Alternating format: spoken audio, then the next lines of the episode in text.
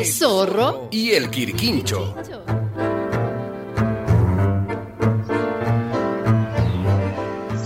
Había una vez un zorro perezoso. Tenía un lindo terreno, pero como era muy aragán, no lo sembraba. Lo que tengo que hacer es encontrar un socio que trabaje para mí. A ver, a ver. ¡Ya lo tengo! ¡El Quirquincho! El zorro pensó en el armadillo, también conocido como Quirquincho, porque estos animalitos tienen fama de poco inteligentes, mientras que los zorros son astutos. Ya voy, ya voy. Buen día, amigo Quirquincho. Buen día, amigo zorro. ¿Qué lo trae por mi casa? Cuestión de negocios. ¿Ah, sí? Sí, verá, amigo Quirquincho. eh, yo tengo un terrenito medio abandonado. Ajá. Y con tantas preocupaciones, eh, no me alcanza el tiempo para sembrar mi propiedad. Mm, Comprendo, comprendo, amigo zorro. Y dígame, eh, ¿qué me propone usted? Eh, eh, formar una sociedad. ¿Una sociedad? Sí, yo pongo la tierra y usted pone la semilla y el trabajo. Eh, ¿Qué le parece? Mm, Pues, pues, me parece bien. Eh, y dígame, amigo zorro. Sí. ¿Cómo repartiríamos la cosecha? Pues verá, amigo Quirquincho, eh, podemos hacer así. Lo que nace sobre la tierra será mío. Y lo que nace por debajo de la tierra será de usted. ¿De acuerdo? De acuerdo. Eh, como decía mi abuelo, trato hecho y nunca deshecho.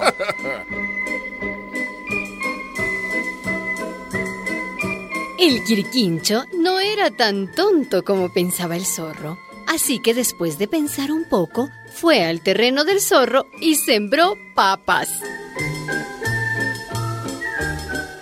Cuando llegó el momento de la cosecha, al Quirquincho le correspondieron las papas y al zorro las hojas.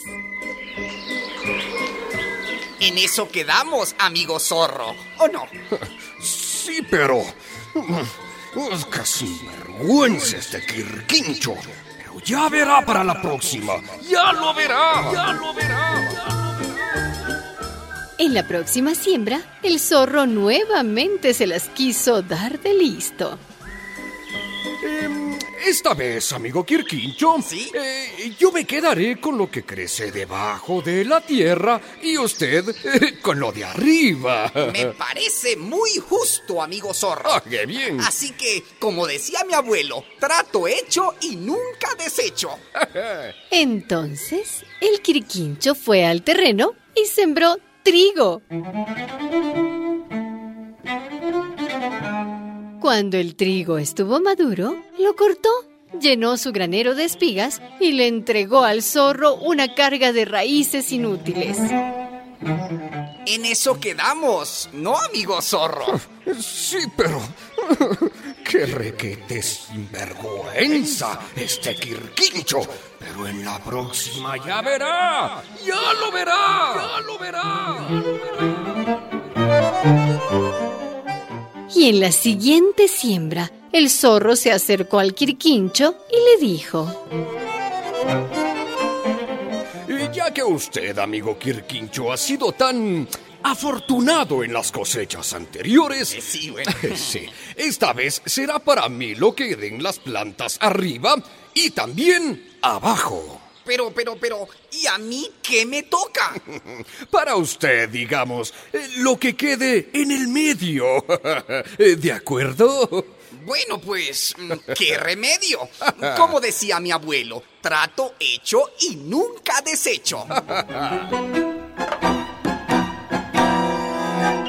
El Quirquincho fue por tercera vez al terreno y esta vez sembró maíz. Cuando maduraron las mazorcas, el zorro vino con un gran costal para recoger la cosecha.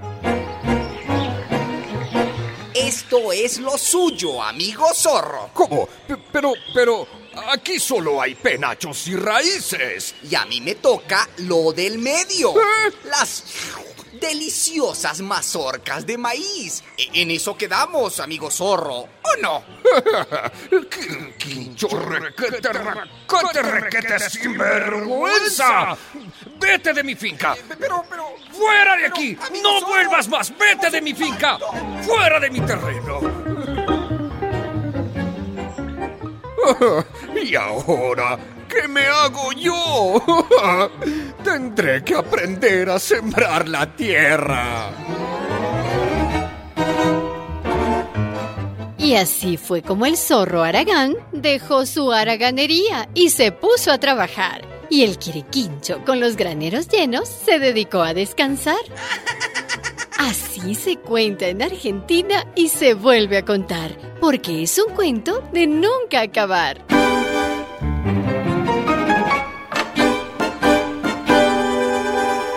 una producción de radialistas.net.